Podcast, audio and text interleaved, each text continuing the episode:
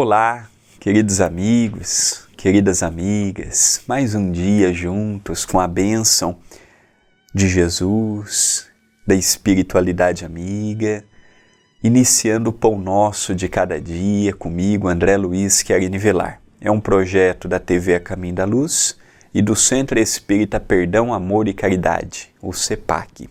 Que alegria todos os dias, por cinco minutos, nos encontrarmos meditando, refletindo e analisando sobre uma frase, um pensamento. E eu gostaria de fazer um convite muito especial. Precisamos do seu like, do seu comentário aqui no vídeo, o que achou? Tem gostado? Tem sugestão?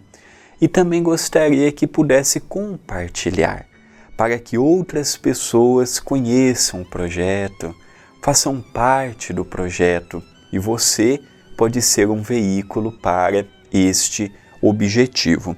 Nós estamos vendo o livro Passos de Luz, volume 1. É uma série de livros, na verdade, dois livros, devido à pandemia não publicamos mais, até o momento são dois livros, e as pessoas que desejarem adquirir, seja para ajudar a obra, seja para acompanhar diretamente do livro, lembrando que os seus direitos autorais pertencem ao CEPAC. Então, aqui na descrição do vídeo, você vai encontrar o link para da loja virtual para adquirir os dois livros. O item de hoje, a frase de hoje, como já disse, de minha autoria, é, está no capítulo 4, ou quarto, Trabalhe sempre.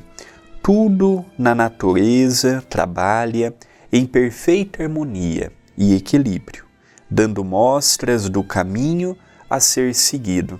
É interessante que esta frase caminha muito com o que eu e o Paulo estávamos conversando antes de gravarmos este pão nosso específico.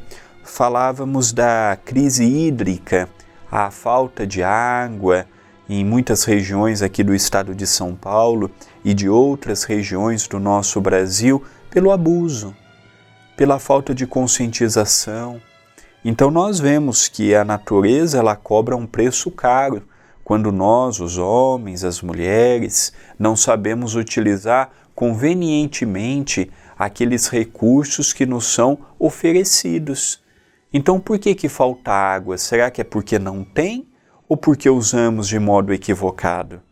Por que que às vezes falta isto ou aquilo? Mesma coisa a questão da fome. Existe a fome por ausência de alimento ou de ausência de solidariedade? Então, uma pergunta que fica no ar para todos nós. Então, eu digo, na natureza, trabalha em perfeita harmonia e em perfeito equilíbrio. Aí vem o homem com a sua ganância, com a sua ideia de ter cada vez mais, Olha o que estamos fazendo com a nossa floresta amazônica. Olha o modo que estamos usando aquele pulmão do planeta Terra, desmatamento, agressão para com a natureza, sem qualquer respeito por aquelas árvores, por aqueles animais que ali vivem.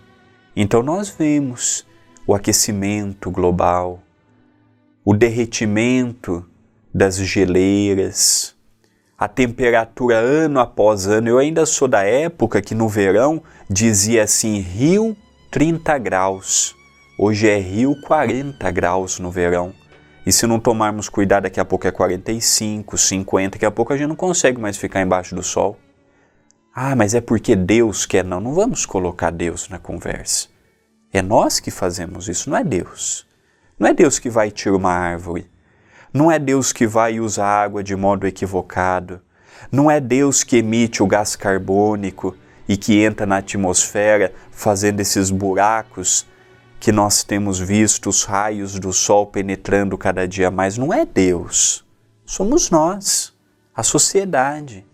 Então precisamos urgentemente notar a importância de trabalharmos em harmonia para que não venhamos a sofrer o desgaste que estamos sofrendo.